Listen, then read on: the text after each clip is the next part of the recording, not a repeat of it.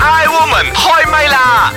I woman 開唛啦！你好，我係譚耀蓮。你好啊，我係陳培樂。你好，我係張耀婷。好啦，我哋咧今個星期咧，誒其實誒呃進入我哋嘅主題之前咧，我哋都要講下好多朋友咧就要上下網啦、website 嗰度啦，係 like 下我哋啲節目啊，或者係咧聽我哋啲節目啊，幫我哋 share 下咁樣。係啊，嗯都俾啲意見我哋啦。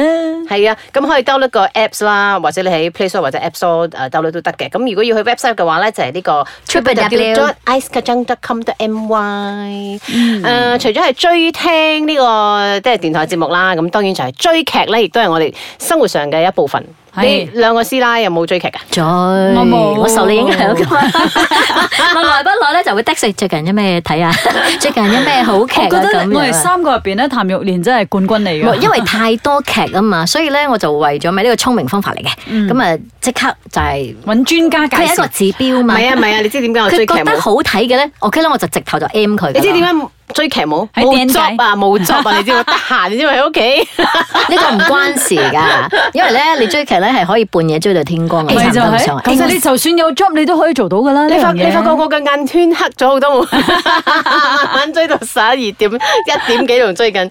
OK，嗱講到誒睇劇集啦，即係由細到大都睇港劇大，我相信你兩個都係啦，係嘛？細嗯係啊細個係啊，我嘅係時啊，候，咁誒廣東話都係嗰度學翻嚟嘅。係喎，咁有冇即係做過統計，究竟喺誒邊一個國家嘅劇集咧，其實係播咗最多集數？嗱我哋今日嘅主題咧，其實係想講中國嘅呢個大陸劇啦，點解嗰個集數咁長咧？你有冇發覺而家下下都嗯五十集、六十啊集、七十集以上咧？我咁發覺樣中國咁我嘅覺得劇以集前嘅好港長劇好長㗎，我試過幾百集㗎嘛。有咩？冇冇冇冇，冇其實港劇咧，以前親情，啊嗰啲好長嗰情嗰啲唔啲咪係，㗎嗰啲係處境劇。啊即係七八十集係 O K 嘅，啊嚇以前係咁樣親情嗰但係啲係咧處境劇嚟㗎嘛。後期咧，美佢哋國都嗰有啲劇都好長㗎，嗰啲係計季嘅，一季幾多集咁樣嚇。咁咧，其實而家你睇下中國係咪？而家下下地你你拿手講緊，譬如話而家 hit 緊嘅《演示攻略》，佢都七十集嘅，你至少都過五十集以上嘅，而且一睇睇誒兩三個月嘅。其實好驚誒。喎我都講睇樣到嘢個數字嘅，就咁通常咧，我問佢睇劇嘅時候咧，佢講好睇，我就問幾集。係咁啦如，果係嗰啲短嘅，OK，好我睇。你睇我哋睇司馬懿。長嘅咧就哦 sorry 我啦啊哋睇司馬懿都四十集，係？咪？司馬懿四十集，仲有但係佢分嗯上上下下咧兩輯，咁就哦八十集噶係喎，啊大佬咁樣係嘛？嗱，其實咧點追啊誒武則天都喺八十啦，誒，我對上睇完嘅《虎友》都六十六啦，追咗兩個 月，真係足足兩個月。。佢好勁啊！睇婦有睇到唉，跟住咧嗱，其實咧誒、呃最多嘅嗰個劇集咧係有一部咧係喺中國廣東廣東省嘅應該係誒播嘅，廣州定廣東誒、呃由二零零年開始播到而家。佢唔係處境劇啊。超過！佢係啲好似誒、愛回家嗰種咁樣、啊短短處境咁劇樣啦一個故事咁樣咁我中咁啊嘅，樣係啦。哦哇咁但係咧係集數嚟計噶嘛，所以佢係超過誒咁多十年啦，所以已經嗯十幾係超年啊過咯三千一百 集，好好多集啦。因為，咧，你睇下一年先三百六十五日，嗯，超過十年十幾年啦，即係每大佬嗯每日都一集啊。誒，佢又好短嘅啫，佢係大概半小時就一集，嗯咁係好似以前香港八一、香港八二咧，陳積佢哋嗰啲咁嘅處境喜劇咧，係誒呃半粒鐘到嘅啫，但係當一集咁嗯樣，一播就播幾年㗎啦。咁呢個算係咧所有電視劇圈子入邊咧，目前最長最長壽㗎啦嗯一個電視劇，二千年開始播到而家都仲播緊哇！入嘅。邊嘅主要演員就好咯，嗬，誒永遠都我哋有講公打。可能都換咗啦，係咪啊有啲演員係即係由後生做到死㗎，啊真係嘅。有一啲劇就係咁樣。嗯嗱，咁如果喺港劇方面咧，最長嘅港劇代表咧就係呢個香港系列，就係嗰個香港八一啊、八二啊，去到香港八六嘅。我唔知你哋知有冇睇過咩呢一年部？代啊我未睇過嘅，我未出世啊！ 我哋因為我睇過，以前我就係睇呢部劇大嘅。啊誒，裏邊有好多角色其實好好熟悉嘅，譬如話陳積、嗯啊順嫂、茂叔。等等 Yeah 啊你哋冇睇， 我真係 冇睇過我就知咧。唔同嗰呢個年代一個嘅啊香港處境劇嘅系列咧，一共分為六部嘅，係香港八一開始去到八六，即係八一、八二、八三、八四、八五、八六咁樣嘅。六七年啦嗯係啦，咁啊就一共拍咗一千三百二十一集。係目前都最好多長啊嘅呢個劇集，好長好係啦。咁而排喺第二場嘅咧係真情，就係嗰個叉燒哦真餅情嗰個都係啦。好好耐係啦，嗰個就一千一百二十八集，一九九五年播到一九九九誒，年。咁即係都係屬於處境劇咯，係啦，處境劇，因為你只有處境劇先可以咁長係啊哦嗯係嘅，係嗯因為係每一段唔同故事，你先可以咁樣 keep 住睇啊嘛。如果你電視劇一早戲劇啦，我哋都係啦係啦黐住。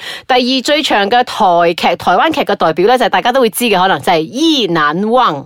哎呀，我講啊福建劇聽過聽過，但係咧，其實佢總場即係嗰係啲要自殺咧，自殺咗三集四集咧，都仲係攞緊個杯嘢嗰個啊。佢大肚嘅話咧，係真係好似成個九個月都喺度大緊肚咁樣嗰種嘅。係但係咧，佢嘅集數好 detail 係啦，佢嘅集數咧係五百二十六集嘅啫咦。咁窄但㗎，係佢每集咧係九十分鐘嘅，都算哦都好長長啊係啊係啊，但係咧佢播咗三百七十八日咧，當中有三百六十九日咧都係嗰個收視冠軍嚟嘅，所以好多人睇啊，面冷豬嚟㗎啦嚇。咁啊，韓劇嘅代表咧就呢一部叫做《田園日記》，係播咗二十二年嘅，一同 一同係一千零八十八集。我應該未睇過啦佢嘅演員咧，由黑白電視就一直。拍 到去到有 digital 啊顏色嘅電 影都仲拍緊，咁而劇中有好多個演員咧都拍到死嘅，啊可能當中發生啲病啊咁樣死咗，就要換演員啊咁樣。而日劇方面咧最長嘅叫做誒、呃冷暖人生，播咗二十年，但係咧係五百幾集嘅啫。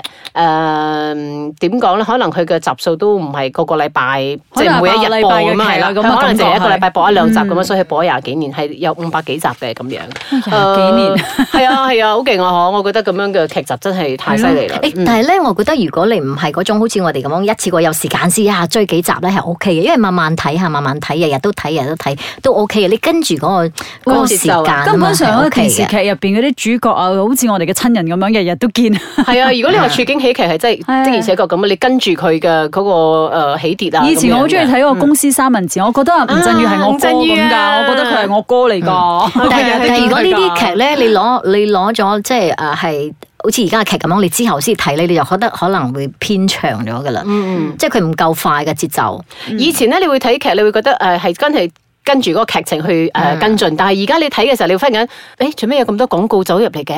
嗯做咩有廣告植入廣告？你會忽然間會醒啊！你會睇睇下劇，你會忽然間清醒，係誒啊做咩有廣告入嚟㗎？專登咁樣要去一個快餐店嗰度食 所以嘢係咪而家點解咧嗰啲劇集咁長就係咁咁解咧？因為咧啊佢真係要喺裏邊 sponsor 嗯揾 sponsor 揾錢，再加上而家啲演員咧，因為佢哋嘅收嘅片酬好高啊，嗯咁佢哋要拉翻長去揾多啲 sponsor 入嚟咧，就拉翻低啲嗰個嗰個咦 cost 咁樣。你成日睇劇㗎喎，咁喺古裝劇入邊點樣揾 sponsor 入嚟啊？嚇有㗎，咁犀利？係啊，等陣話你聽，而家我哋聽下呢個茶煲劇場先啊！慈悲蓮，慈悲蓮，把口有時都幾賤。夏綠庭，夏綠庭，最冇記性錯唔定。優雅樂，優雅樂，淡淡定定有錢剩。茶煲劇場， 啊，今晚飯局咧，我諗我食到八點半咧，我就要走㗎啦。吓？喂，今晚飯局咧係大老細請㗎喎，你竟然早走？係啦，你咁早走做咩哦？我要翻去追劇啊嘛，我追到八十五集㗎啦，就嚟大結局啦。八十幾集啊！哇，咁長嘅你呀、追小曼會死咩？睇咁多劇啊，你浪費生命，浪費時間啊！哎呀，係就係浪費時間噶啦。不過咧，阿慈悲蓮都冇乜特別嗜好嘅，咁啊睇劇咧係佢最慳錢嘅娛樂之一啦。我啊，由細到大啊，都係撈呢個電視劇執大噶啦，睇劇已經係我生活嘅一部分啦嘛。嗯，不如呢，我都介紹一部超級神劇寫實嘅劇情片俾你哋追下。呢、誒係，誒我都有興趣喎，你講嚟聽下。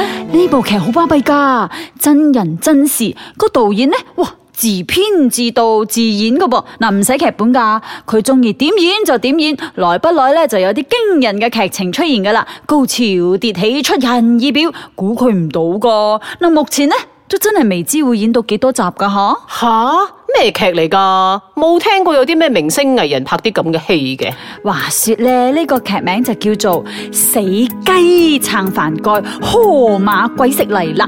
嗱，個主角好犀利噶，一呼百應，全民追劇噶。而家咧，大家就喺度等緊個大結局，睇下個男女主角點死。哦，呢部係嘛，我都有追，好大嘅投資㗎，珠光寶氣，下下大場面㗎，值得追，值得追。嗯茶煲劇場。 I woman 開唛啦！你好，我係譚耀蓮。你好啊，我係陳培樂。你好啊，張曉婷嗱，我哋嗰個 茶煲劇場裏邊呢一部電視劇，大家都好想追噶，全民一齊追緊添啊！曾經有一段時間呢，啲人係寧願睇馬路睇幾個鐘，係咯成晚上啊，就係為咗追呢個劇。呢個劇幾咁吸引人呢？ 同埋呢個就連劇個馬路都有咁多人人追。係啦，嗰個劇咧，暫時喺五月份咧就有咗一個高潮啦嗯吓，咁啊跟住落去有啲咩嘢咧，就真係好期待嘅。講真，我都好想睇下個男女主角嘅收尾係點樣。係啊，有啲咩下場可？ 係啊咯，但係結果嗰日唔知係邊一日咧，又好期待。你就話講答應我嘅古裝劇啊，佢嗯係啦哋點樣置入廣告？嗱，好想咁我知就同啊。你講《苦友》呢部戲啦，苦友》點解佢會有啲廣告置入係咪？佢中間咧就有講一個咧，就係話誒其中一個女配角咧走去賣一啲美容產品，古代都有美容產品賣㗎吓。跟住嗰個誒嗰女盒嗰度係戲戲裏邊嘅戲裏邊嗰個對白就係話啊呢個嘅誒保養產品咧係誒我哋用好特別嘅材料整㗎，成個呢個國家嗰啲女仔你覺唔得佢好靚咧，就因為佢用咗呢個產品啦。跟住冇幾耐咧，佢喺個劇尾嗰度或者劇中間咧，佢就會。推出一個咁樣嘅產品出嚟，就話俾你聽，啊哦，而家已經有賣呢啲咁嘅產品，嗯哦好犀利犀利㗎喎真係咁最近我又睇一個中國劇嘅電視嘅警察嘅，咁咧佢裏邊咧就個你知啦，警察成日揸啲車周圍走噶嘛，嗯咁咧佢就揸住一架好大型嘅嗰啲好似 four wheel 咁嘅車嘅，跟住咧成個畫面拍你架車，就好似拍緊一個車嘅廣告咁樣 嘅，跟住咧啊個男女主角會喺車入邊講嘅，嗱我你揸你坐我嘅車絕對唔使驚，因為呢架車咧係好穩嘅，佢咧唔知用咩咩咩咩科技啊咩咩咩咁。咁其實我心諗好 over 喂咗㗎喇喎你咁樣真係打緊廣告 啫，好明顯嘅，好好笑嘅。咁你就會覺 over 啊得呢啲哇，啊你睇劇嘅時候會覺得，咦，好廣告啊，個嗯 feel 好好廣告咁樣咯，係咯。而家佢哋好聰明咁樣咧，將啲廣告咧係融入咗喺個劇情裏不邊過嘅。我都不有過都睇理過解啦，講真，因為佢哋拍咧真係需要好大投入好多嘅資不過我都金有啊。睇過咧，話誒、呃即係啲中國導演咧，佢哋都會好頭痛，因為導演始終係唔係好想太多嘅置入廣告，因為係咁啊樣係啊太商業係啊化。嗯但係咧，誒、公司啊、producer 嗰方面咧，就硬夾硬點樣樣都係要即係呢啲咁嘅置入廣告，令到啲導演都好頭痛㗎。嗯你韓國我覺得都幾好嘅，譬如話佢一服裝好啦，啊女主角服裝好靚咁，你自然就會去注意嗯呢個品牌你咯。知先先跟年咪咁咯係女主角每日都會唔同，係啊連啲睡衣咧，係啊我數係啊邊度有冇咁買咁靚嘅咁睡衣跟住啲人就全部喺晒啲名牌嘅服裝店嗰度揾晒所有佢嗰啲 sponsor 即係嗰啲啊耳環啊、特寫嗰啲戒指啊，係咯咁樣你係咯覺得係咯啊你唔需要講，但係我會去做呢樣係嘢咯。啦，係啦，係啦。咁啊，其實好多人都會即係我睇到一啲網上嘅朋友留言咧，都會覺得哇劇集太長啦，咁樣咧都有啲唔同嘅 complain 嘅。嗱，譬如啊，有啲人就話啦，誒、如果你中意睇一啲唔使用腦噶啦，誒、又好短嘅咧，你可以去睇韓劇， 即係韓劇唔會太啲韓劇長都，唔會短喎、廿零集十幾集係咯咯，十佢幾唔十長六、嘅二。十、廿六咁樣咯。即係佢 OK 嘅唔會長嘅，佢唔會三十四十集以上嘅，佢唔會拖到好嚇佢係短嘅。所以如果係話你唔使用腦嘅話，你就可以睇韓嗯劇。咁有啲人話中意睇日劇，因為佢短時跟住又好精簡咁戰艦啊樣，OK。咁誒、呃有啲就話，如果電視劇唔扯到去四十集以上嘅咧，就唔容易呃到錢。 即係你越多集數嘅話，你呃 sponsor 錢呃得多啲。咁有啲人就話，如果太短嘅話咧，譬如話一日你播兩集。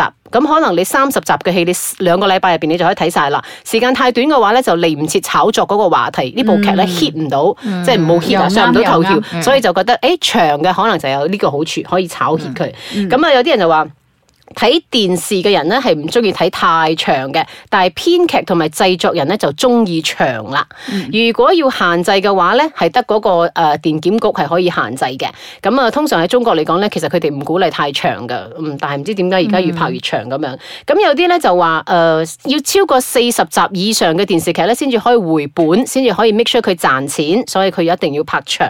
咁有啲人就話，如果你真係可以追晒一部七十集嘅劇情嘅話咧，你係揾到你嘅真愛嘅，哦即係話你會中意，咁樣下下都你有會真中意愛呢個電視劇啊咁樣不嘅過。我睇係咪都有分咧？如果你話係嗰啲時裝劇同埋古裝片係唔一樣嘅，譬如話有啲歷史背景啊，呢淨係前面要交代咧，嗯你要比較係即係佢有關歷史嘛，咁、多少你都係要深入啲咯，好似我係曾咪？曾經睇嘅《三國》咁，真係好耐好耐，好長嘅集數，但係你又唔覺得佢拖㗎喎？咁我覺得有啲劇集咧，如果係真係好睇嘅話咧，其實你真係覺得哇，好似好快就睇完啦咁咩啊樣。？嗰、個我都希望唔好咁快啊，等我慢慢睇啊。演示啊，係咯，睇完之後哦你覺得好似好咩？失 O 落 K O K，我哋嚟呢個快問快答先啊。我哋誒，你細嘅時候有冇追電視劇㗎？追到癲啊！楚留香，我覺得個個都會 嘅，細細個嘅時候係楚咪？留香嗰啲誒，咯。我嗰陣時有都追好多啊，真係。我話但凡啲 TVB 劇 都追嘅。我印度戲都追啊嗰陣時。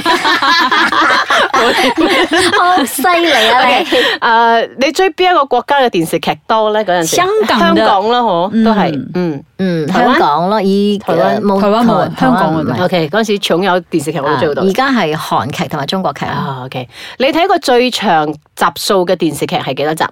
哦，網中人啊，會唔會算係最長？誒誒唔係算啊，啊如果要計嘅話，射雕啦，三個哦三部曲啊嘛嗯。真情嗰啲唔算六啊十，集啫係嘛，咯都係射雕真。情算唔算啊？啊，算，啊都咁嗰都個算長長啦啦，，嗰個嗯長啊啦係。。誒，呃你會唔會瘋狂捱夜追劇㗎？會我係不知不我知覺，冷一棒三日睇晒五十三二日集，嗯半，我睇晒咗。我係不知不覺咁樣先知道原來自己已經係咪去到半夜三更啦去到三點咗。哦我其實好驚追劇，因為我一追咧就會癲嘅，啊所以我就盡量唔會開始。如果我唔得閒嘅係我話，都係咁話，係真嘅。誒，你而家最新追緊嘅咩劇集？暫時都同冇時咧好多部一齊追，啊 因哇幾為百佢出集啊，因為佢出得好慢啊嘛。啊哎睇完㗎啦，OK skip 睇去睇到，跟住韓劇睇完啦，OK 啊又 OK 飛翻去睇日劇咁樣咯。好啦，你覺得最適當嘅集數，其實一部電視劇應該係幾多集為主咧？三四十集夠啦，唔好太多。誒，我都係覺得三四十集係最 perfect 嘅，嗯，所有個故事可以好精彩咁樣堆埋一齊咁樣我。有時都要睇嗰個戲種啦，即係譬如話有啲戲你真係覺得唔好咁快完啦，你睇長啲，睇精細啲咁啊好樣。好好，好啦，無論如何咧，誒、只要喺唔浪費嗰個睡眠時間，或者係大家好有呢、個，有可能咩？ 講好容易嘅，做唔知啦。 唔係一定大係啊家犧都要牲節制睡眠時下間啦啊㗎，因為白天你要做嘢 㗎嘛，你係咁夜晚一晚一套咯，嗯嘅時間一晚一集好啦好啦好啦咯咁啊啊，佢 continue 邊度咁可就以祝一晚大家一追套劇愉快啦吓，追劇愉快。